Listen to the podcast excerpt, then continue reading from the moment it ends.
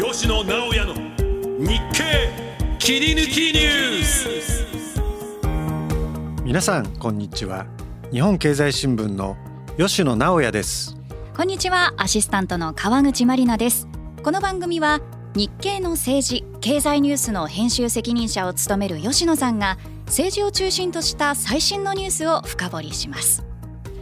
さあ今回は9月13日岸田文雄総理が行った内閣改造そして党の役員人事について慶應義塾大学大学院教授の小畑関さんとお送りしていきます。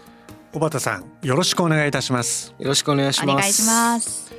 小畑さんにはですね8月22日の配信の回で内閣改造について議論させていただきました、はい、今回はですねその答え合わせをしたいと思いますね、うん、人事から見える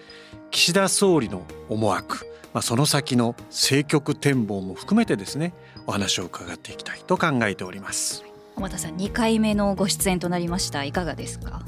こんなネタで僕が2回も呼ばれるっていうのはなんなんですけどね。だけど大変興味深い改造でしたね。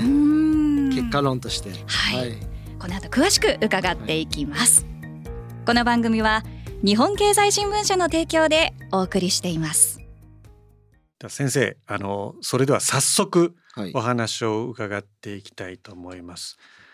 まず今回の内閣改造自民党役員人事に関して小畑さんの率直なご感想をお聞かせください。うんまあこんなもんなのかなって感じですか？うもうちょっとなんか目玉って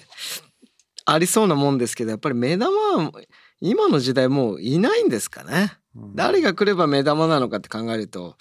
まあ、結局ないのかなっていう感じはちょっと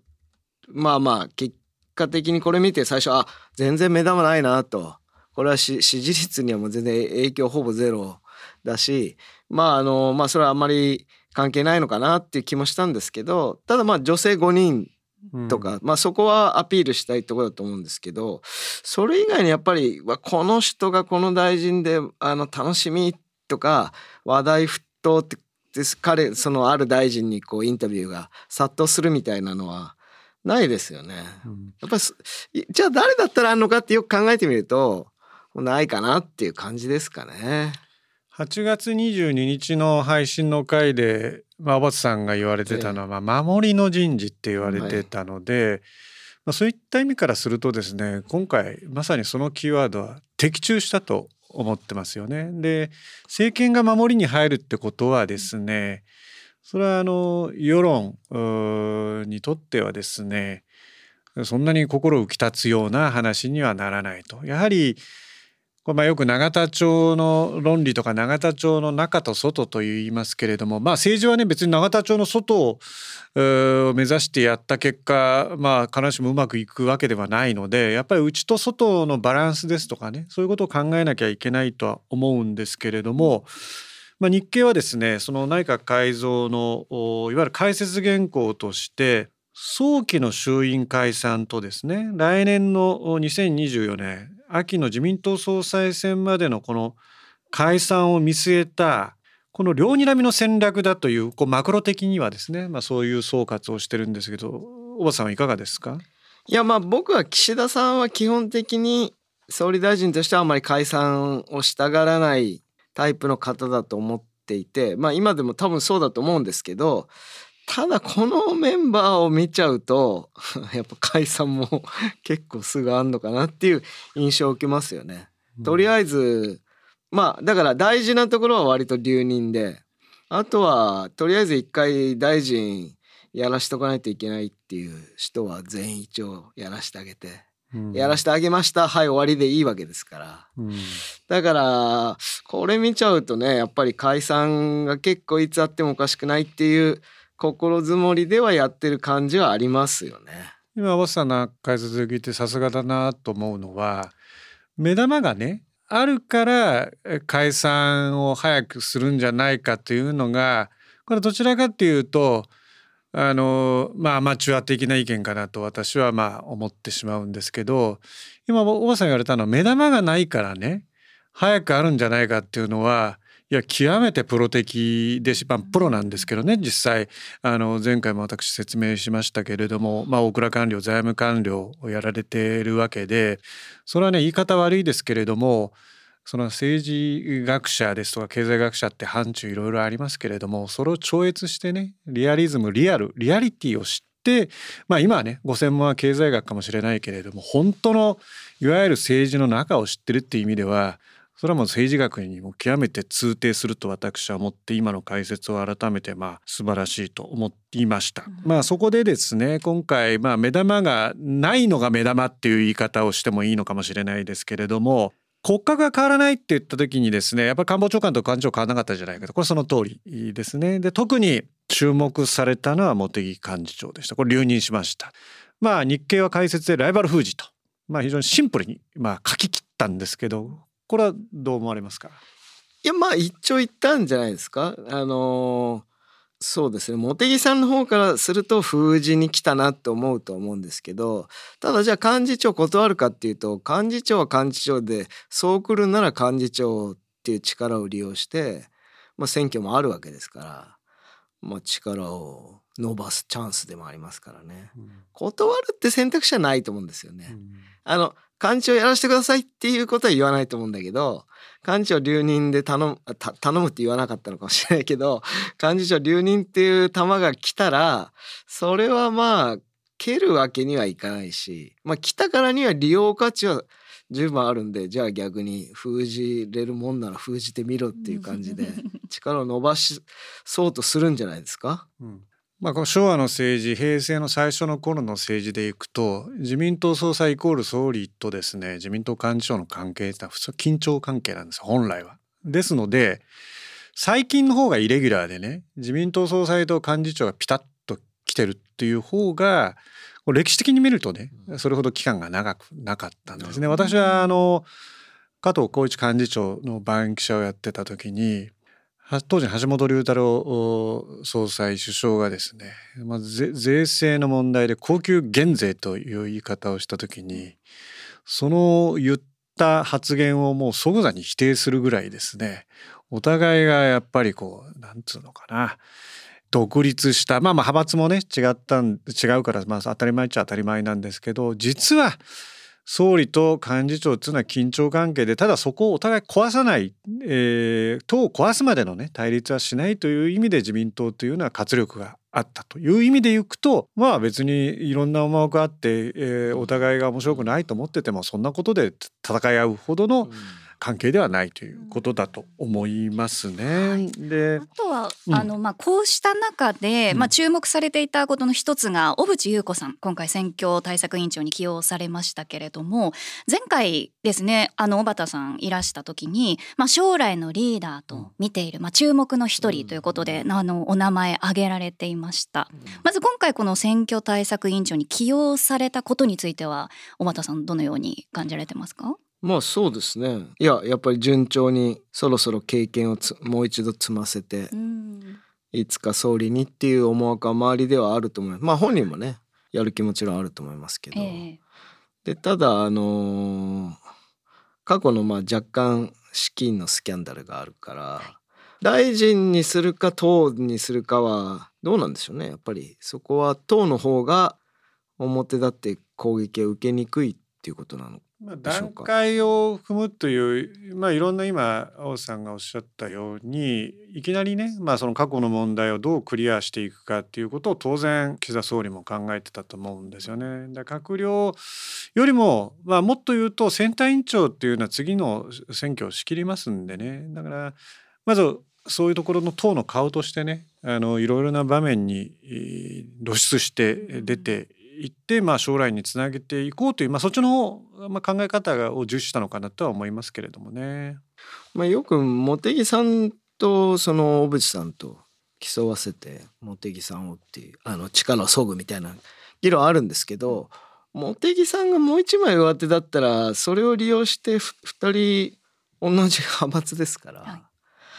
2人共上がりって共倒れの逆で共上がりみたいのも 本当はあるかもしれないんですけどね。で禅譲するっていうね茂木さんが早めに小渕に禅譲するからその前に自分がやってで大渕さんを育ててで結局それで自分も、まあ、陰性シックタイプかどうか分かりませんけど、まあ、そういってはあると思うんですけどね。なかなか微妙なところですけどプロ的にはどうなんですか？この前大さんがおっしゃってたのでああと思った、まあ、いくつかのうちのいくつかあったんですけどそのうちの一つは先にあの茂木さんを総理になった方がね大渕さんがなりやすいっていうのは、まあ、一つそのの論理かなと思いましたね。で岸田総理はですね多分共上がりということは考えてないなとは思います。あの理屈は理屈としていくつか考え方がある中でやはり、えー、茂木幹事長のですね力が強大になりすぎることをこれね当たり前なんですよね。1番が2番警戒するっつうのは。先ほど私1番と2番が緊張関係に自民党は長らくあってそれが党全体の活力になってたっていう意味からするとただしやっぱり1番は2番が突出して自分が立場が危うくなるっていうところはあのそこまでは、うん、あの楽観的じゃないと思うんでこの小渕さんの人事っていうのはこのセットだったと思いますね。官庁留任と。で割と茂木幹長が、まあ、交換言われてたね。財務大臣っていうものに対して、えー、そんなに望んでないということをね言ってたとされてるんですよね。本当のところはよく分かんないですけど、まあ、そういうのもあったのかなとは思いますね。あのその就任後の会見で小渕さん、まあ、いろいろお話してましたけど小渕さんそれ見られててどういうご感想を持ちました？いやいやなんていうかな。手堅く誠実な感じありますけどね。やっぱり、うん、やっぱり人望がある数少ない人じゃないですか、特に女性である人も少ないし、まあ、一方茂木さんはあんまりあんまりなんか茂木さん力はあるけどトップになってうまくいきそうな感じはあんまりないんでね。だからやっぱり大渕さんはまあまあ風格っていうか雰囲気あるなと思いますけどね。うん。まあ、記者会見ではね割と今小畑さんが言われたように過去のね政治と金の問題でちょっと涙合意じゃないかという指摘もねあってですねその辺、まあ、緊張されてるのかなというふうなあの見方もあったんですがそれはいかがですか？まあ、うん、わ分かりませんね。分かりませんね。演技かどうかっていう可能性もありますけどね、うん、まあでもそんなことで泣かないでしょ、うん、だってもうだってややったかやらないか、まあ、本人が知ったかどうかともかくいや事実としてはもうほぼ固まってて。でそんな感情的になるようなもんじゃないから、うん、泣く意味はないですからまあそれはちょっとねなるほど。と思いますけど。目玉がないと言いつつですねまあ個人名ではねですね何人かやはりこうパッとこう世の中というか世論に対しても訴える方がまあいるんですけど留任か交代かということで、えー、いろいろこう明暗というかですね分かれました。あのこの番組にも出演いただいた高市経済安全保障大臣はまあ留任でデジタルの問題でまあいろいろマイナンバー制度の問題でいろいろ物議というか話題をありました、まあ、河野大臣もですね、えー、留任、まあ、一方でですね林外相のですね交代はこれ永田町の内外であれ？と思った人もいたらしいんですけれども、このお三方それぞれのこの明暗と言っていいのかな？あのポジションについてはどう思いますか？まあ高橋さんはねあんまり高橋さんには関わりたくないんで あんまりこう動かしたくないっていうのあると思うんですよ。でまあ彼女はまあ安倍派じゃないかもしれないけどあのまあ彼女もそうだしまあ安倍さんと親しかった人たちはだんだんやっぱり力がどんどん弱っていくと思うんですよね。それ特に若い人は選挙のたびに減っていくような気もしますしだから結構まあなんていうか元安倍派の力をそぐにはまあ待ってればいいっていう感じはあるとは思うんですよね。で河野太郎さんは多分誰がやってもまた同じように揉めるしあれなんでまあまああのなんていうんですかサンドバッグになるのは河野一人でいいっていう感じじゃないですか。もうなんか軟着陸のしようがないんでもうこれでもうやりきるしかないっていうか皆さんその河野太郎さんを叩くのにもだんだんあの飽きてきたっていうか同じパターンなんでっていうのもあると思いますね。で林さんは僕なんかちょっと素人だからやっぱり外交だから安全策で行くんだったらまあいろんな思惑あるだろうけど、うん、まあやっぱり留任が無難かなと思ってたんであ変えたんだっていう感じありましたけどね。まあ、高市大臣河野大臣のところからお話しすると高市大臣については、まあ、事前の予測としては交代論というのが多分多かったと思うんですよね。でそこはもしかしたら先ほどのそのマクロ的にこの改造をね女性比率という意味で言うと、まあ、3割ということを政府は例えば企業の取締役に対してですねそういったまあ目安を掲げているんですけど今回26%なんですよあのご閣僚という意味で言うと。なのでまあもしかしたらですねもちろんあの専門性と継続性ということがあったんで高市大臣のその留任にはそれなりのねあの理由がもちろん理由と正当性があったと思うんですけれどもどうなんでしょうね。まあこの経済安全保障の話っていうのはこの番組にも出ていただいて割とその政策のスケジュールが明確ではあるんですよね。セキュリティクリアランスの関連法案を通常国会に出してですね来年のですねでまあそれを成立して施行させるとっていうようなことをまあ明言されておりましたんで、まあ、そういった政策目標がまあ非常に明確だったので、まあ、そういうことも留任したまあうちの一つかなと。で河野太郎さんこれ難しいですね見方ね。麻生さんはやはり派閥の枠がですね一つこれで埋まってしまうのでまあ、派閥の領袖らしい考え方ではあるんですけれどもまあもう別に変わってもいいんじゃないかということを言われてた矢に聞きますね。うん林さんはですねこれは私が思ったのは、まあ、外交は総理自らがやるっていうメッセージでもあるのかなと。それはまあそうかな。なるほど。もちろんですねこの大場さんが言われたように、まあ、今年 G7 議長国であるので直前にウクライナへ行ったりしてですね非常にそういった意味では日本の外交のプレゼンスを上げてきた総理とともにですね一人ではあります。もちろん英語で意思疎通がですねできますし、まあ、そういった意味であのあれと思った方もいるんですけどこれはそういうメッセージかなというのは私は受け取ったんですけど、うんうん、先生いかがですか？まあそれはなるほどですね。それはねまあちょっとそう、うん、全くその通りだと言われればそう思うし言われる前からもそういう部分もあるかなとは思ってたんですけどただまあそうは言ってもやっぱり二枚看板は必要ですからね。ただまあ岸田さん外交大好きだっていうのがあるからそれはまあまあ確かにそれはあるのかもしれませんね。まあそうやるとそうか。まあただそれよりもなんかとにかく無難に守りでって思ったんで高橋さんなんかどこなんかどっか行ったらどう暴れるか分かんないから今までと予想の範囲内がいいしそうだから林さんも、うん、まあそうやればまあ林さんあんまり暴れたりしないから別に外してもいいのかもしれないですけどね。これはもともと林さんがまあ衆院にくら替えして一回、まあ、当選してすぐ重要閣僚になったことについて、当時、まあ、安倍さんとか麻生さんっていうのは異論唱えた、まあ、経緯があるんですよね。おそらく岸田総理の頭の中にはですね安倍当時の安倍元首相へのこの抑止要因としてのですね林さんの、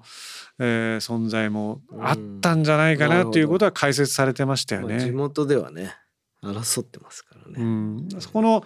そこはやはりあの、まあ、自民党に30年以上もいる岸田総理はまあそれその自分が当事者じゃなくてもパワーゲームをですねやっぱり見てきてるのでそういったツボの抑え方っていうんですかねなるほどあるのあるなっていうのは私は見てるんですけど、まあ、そもそも林さんもなんか林さん自身が中途半端ですよね。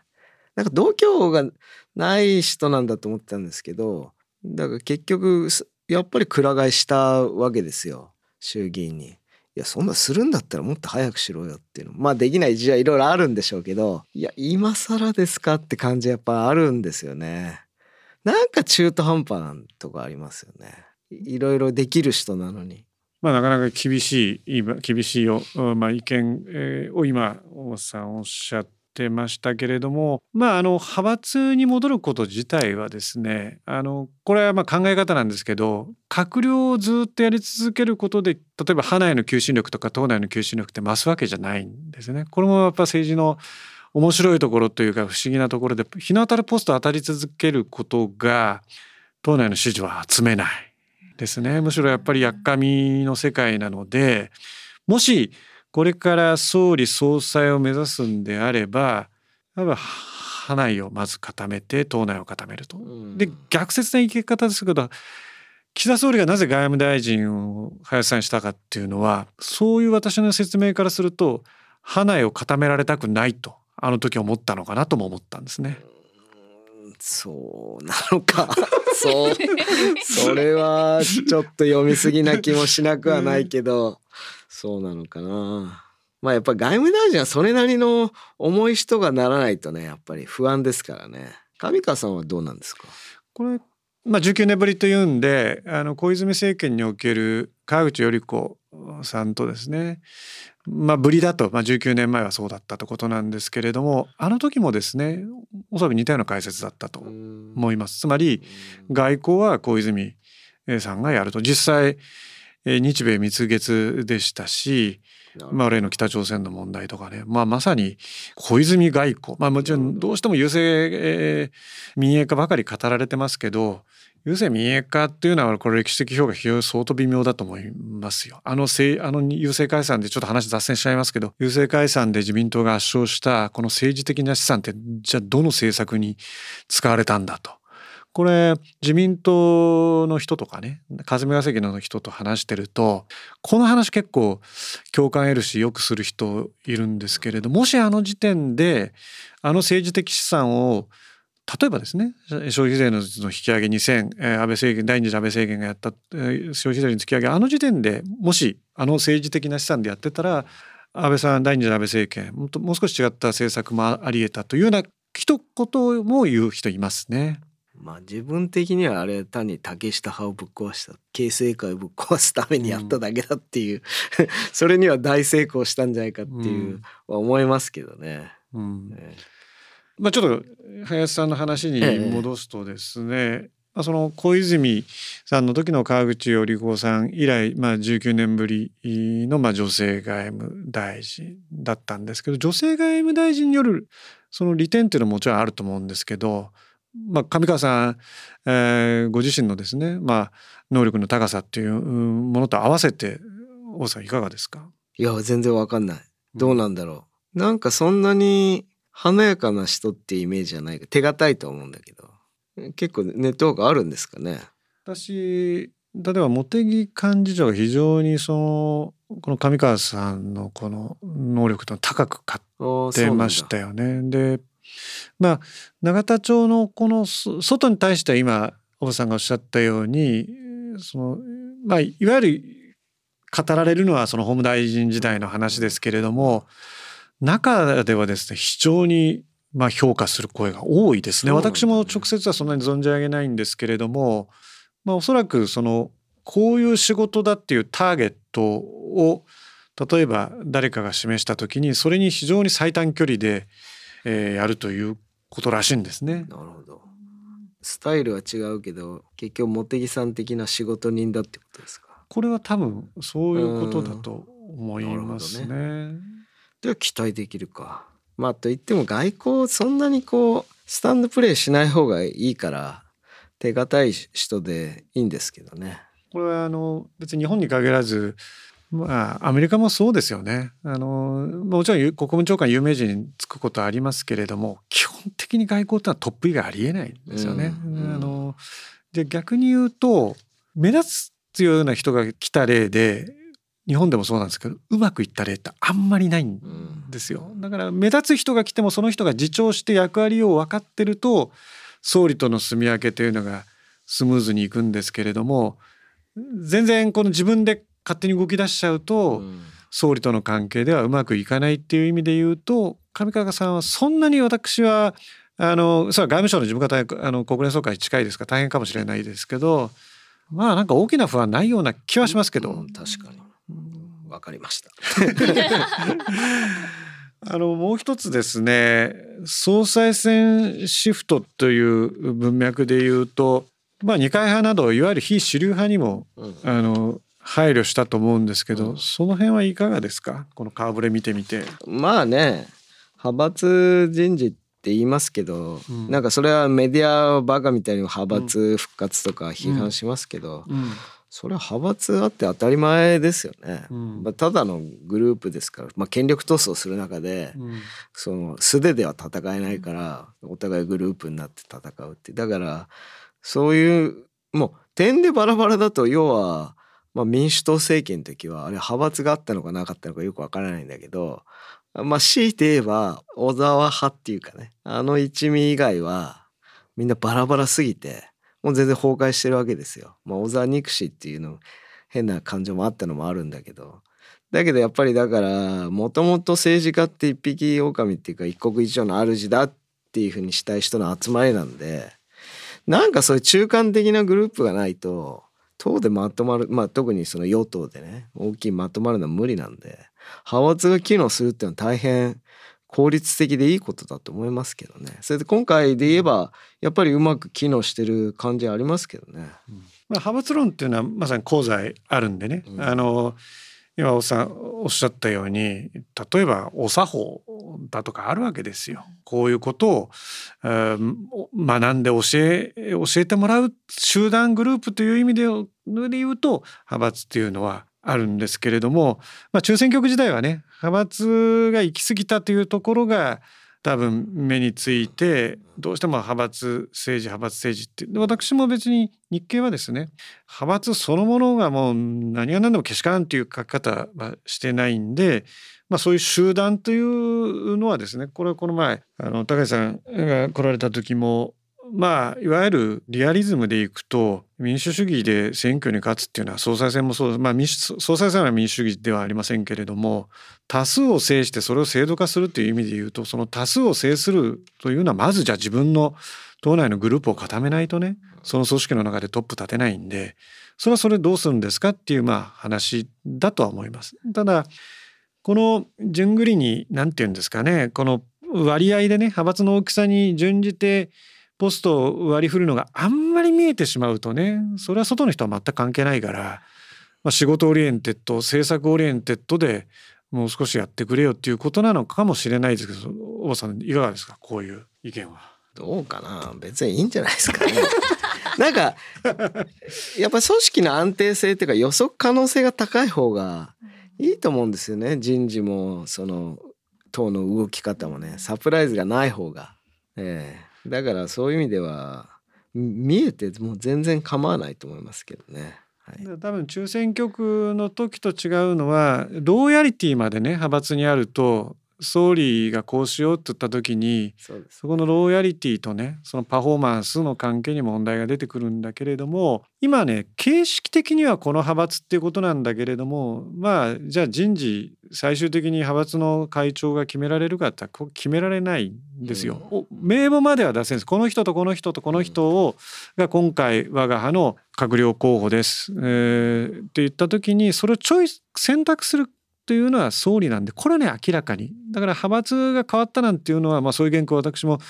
もう10年前20年前にそんな原稿を書いててもう今もね形式論でしか私はないとは思ってます。総裁選の時のその票読みの時はどうなんですか？やっぱり派閥でこう足し算するじゃないですか。これね私派閥の最後の機能って何かって多分総裁選。うんうんでそこは今安倍派が割れない理由なんですけれどもここに固まっていることとポストはだからあのそれに大きさに準じてもらうってこととイコールなんですよ。でですのでいわゆるこの人を総理総裁にするというところで集まってたえ時代と総理総裁に明らかにならないんじゃないかっていう人をトップにいただいて、えーやる、まあ、昨今との違いはあるんじゃないかなと思いますけどね。大場さんいかがですか？いやでもあの二階派とかはねその微妙な人っていうか自民党に加わる人いるでしょ？一回無所属になったりとかもうものすごい積極的に取りに行くじゃないですか。あれはやっぱり数の力を彼はきっとすごく信じてるんだろうね。まあ、政治に私は昔その財務省担当してる時にある人が、まあ、権力に真面目になるって言い方をしてた人いましたけれどもこれその通りだと思いますよ。そこでぼーっとしてて、えー、全然違う高みに立って、えー、理想論を言うんではなくてきちんと勧誘して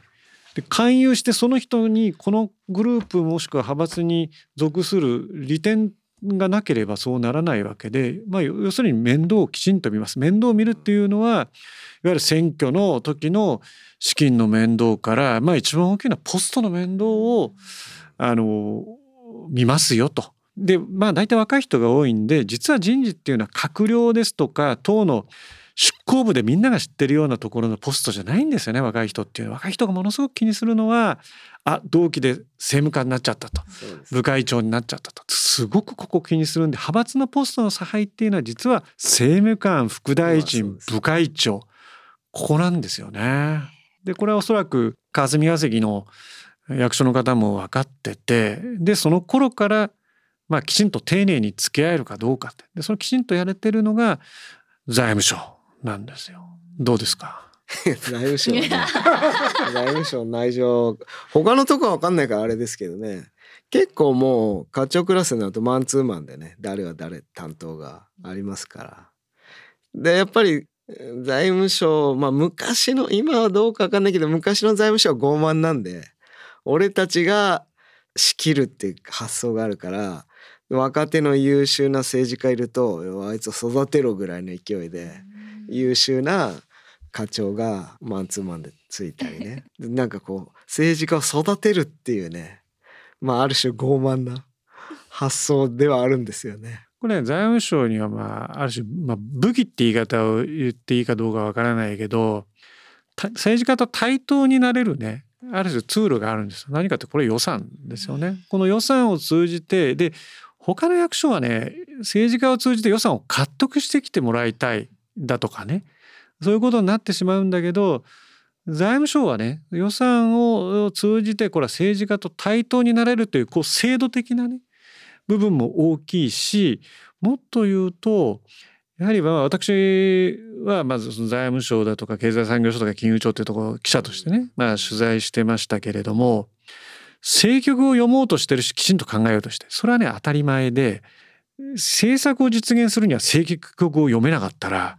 これじゃこのタイミングでこの政策を出していいのかどうかってでここは評論家じゃなくて実際のプレイヤーでもあるわけですよねあの官僚っていうのは役所は。だから政局を読むんですよね。だ政局を読むから我々とは話がすごく合うとは思ってたんですけどどうですか？まあ、財務省っていうか当時の昔の大蔵大蔵力があった頃ねの特徴は彼らは自分がやりたいことをまあ世間的にはなんか増税したいっていろいろ言われてますけどそうじゃなくて自分のやりたいことは全部捨ててまとめ役にを買って出てるわけですよ。だから予算もまとめることが大事だから、それで本来は政治家が調整してどことどこの割り振りとかウエイト付けするのに彼らは自分たちのやりたいことだけここに言ってきてで結局大蔵省丸投げして最後の調整細かい調整を大蔵省がやってるわけですしあるいはその国会の運営でもねその議事運営だって日程の戦いなんだけどやっぱ大蔵省の政府員室ってところがものすごいエネルギー入れて その調整をしてあげてるんですよ。大蔵省側から言えば。で彼らから言わせれば大蔵省の政府員室の情報全部牛耳られてるっていうことなんだけどまあ結果的にだからね情報全部集まるんで大蔵省のその政府員室っていうところの国会日程のさじ加減でどの法案が通りやすくなったりって全部決まってきますんでね。だからね大蔵省はまあその面倒くさい調整を全部引き受けることによって力を持ったってとこありますね。それが一番私がまあ取材者として見て顕著だったのはやっぱ民主党政権ですよね。自民党の時はあの自民党政権の時ってのは割とここまで役人と政治家のノリっていう言葉を使うんですけどね。ここまではあのこうちゃいかんと。ここまでは来ていいってよくその財務省なんか取材してその生徒間のノリっていう話をねよくするんですけれども民主党政権の時はやっぱこれはあの、まあ、しょうがない部分とねこれからあの組織全体が成長していこうという時だったんですけれどもそういうその各分野別各政策ごとの根回しもね割と財務省がやられてました。これは必要に迫られてっていうことですよ。いやだからね前まあ民主党の友達多いんですけどあえて本にね民主党批判なぜ民主党は失敗したのかって一つの要因はその官僚ですら解けない連立方程式を俺たちが全部解けるぜって解こうとしたってことですつまりその調整ってものすごい難しいわけですよ。個々に調整してくれないから。それで官庁が集まって調整してでまあで最予算は財務省が調整するんだけど民主党はさ脱官僚だからその全部官僚の仕事を俺たちがやるって言ってまあ彼らはその官僚から力を奪うってことでねで例えばまあ、すごいまあアホとか言って怒られますけど某副大臣とかはあの全ての決済に副大臣大臣決済に上げちゃったんですよ。そしたらもう仕事終わんないから彼が夜中午前2時まで行ってあの門も守衛に鍵を渡すのは副大臣だって言われるぐらいね 悪口言われてた人いるんですけどその結果官僚が組織だっても解けない連立方程式を初めて政権になったしかも政治家でまあお偉い先生方で忙しいじゃないですか。彼らが解いてみせるって言って解けるわけないんだよね。それでも完全崩壊ですよ。だから政治主導と政治家主導っていうね、当時は言葉を使ってて政治主導はまああのそれはね目指すべき方向と当たり前ですよねだって選挙で選べた人間が最後の責任取るというのはこれは政治主導以外ありえないんだけど政治家主導っていうのはねこれはちょっとこの一文字でね大きな違いなんですね。で今大さんおっしゃったようにねだったら霞が関にそのままいればよかったじゃないのと。なんで政治家になったんだっていうようなね、まあ、そういった疑問もあったわけです。それともう一つやっぱり人間にはいろんな時間的な制約もあるしあのやっぱ体力があのきつくなってくればね考える力もそれはなかなか大変だから一人でやるなんて無理なんですよ土台。でそこをだそれ役割と差配ですよね。この仕事はこういう仕事はあの役所にやってもちろんじゃ全部何から何まで役所に任せるそれは問題ですよおっしゃるように。だけどそうではなくてこの仕事はあの霞が関でこっから先は自分たちが判断して、えー、その余白の部分を埋めていくと。いうような関係が多分望ましかったんでしょうけどね。まあ、ある種自民党政権は長かったんで役割分担きれいにできてましたけどねだから官僚が威張って力を発揮するのはねやっぱり政治家が関心を持たないイシューなんですよ。ちょっとちっちゃいとかね。あんまり関関係ないとかね。大きな金動かない。そこになるともう役人って官僚はもうすごいもう俺が決めてやるっていうあるけど政治的なそのもう役割分担ほんきれいにできててお金が動くようなのはもう全部もちろん、まま、任せるっていうかね、あれですけどだからそこでやりがいを官僚は官僚で持ってたし政治家はまあありがたくっていうか面倒なことはやって自分たちにとって大事なことやってたからまあ経験によってねうまく役割分担は着地してたんだと思うんですけどね。うんあの政治家ってやっぱまあ当然選挙の当落が一番ねあの関心事項なんでまあ損か得かっていうことにもすごく敏感なんですよ。つまり今大さんがおっしゃったように政策があまりにも複雑でテクニカルだとこれ損得できないものはリスクだから手を出さないんですね。で長らく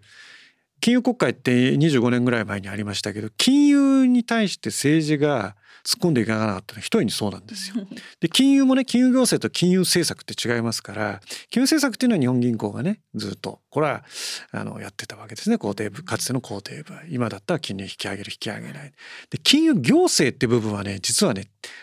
政治がほとんど入ってなかった。それはもう損得はよくわからない。で 大所はやはり票と政策が結びついてる公共事業だとか郵政だとか農林だったですよね。で90年代後半の金融国会で初めてそこで政治が金融に入ってきて金融いわゆる金融を語れることが逆に言うと政治家にとって印象操作の問題なんですけどイメージがいいと自分はこれだけ難しい政策を喋れてるでも役所から言うと全然ダメだよってよく聞いてましたけど あのそうなんですよね。日本新党とかね金融国会ありましたけどね。あの時はねだから、ね、もう旧民主党とか新進党とか、うん、あの自民党も政策新人類と呼ばれてる人たちなんですよ。まあ、まさに大和さんあのあの辺りご苦労されたと思うんですけど。そういった何て言うんですかね与野党の対立構図というのももちろんあるんだけれども政権内のそういったですね緊張関係。だから外から見たらわからないけど中で中の政策決定で非常に緊張してる部分があったというのが実はそれは政権の活力でもあるんですよね。だからそれがなくなると非常にまあ、ルーズなね政策決定なしルーズな政策決定は今度は政権の外に出てやっぱりトラブルになる。と思うんですね。だいぶちょっと話があの盛り上がって盛り上がってきましたけど、あの前編はここまでで。今回の配信はここまでです。次回は第2次岸田再改造内閣支持率の分析と解散はいつかについて小畑さんにお話を伺っていきます。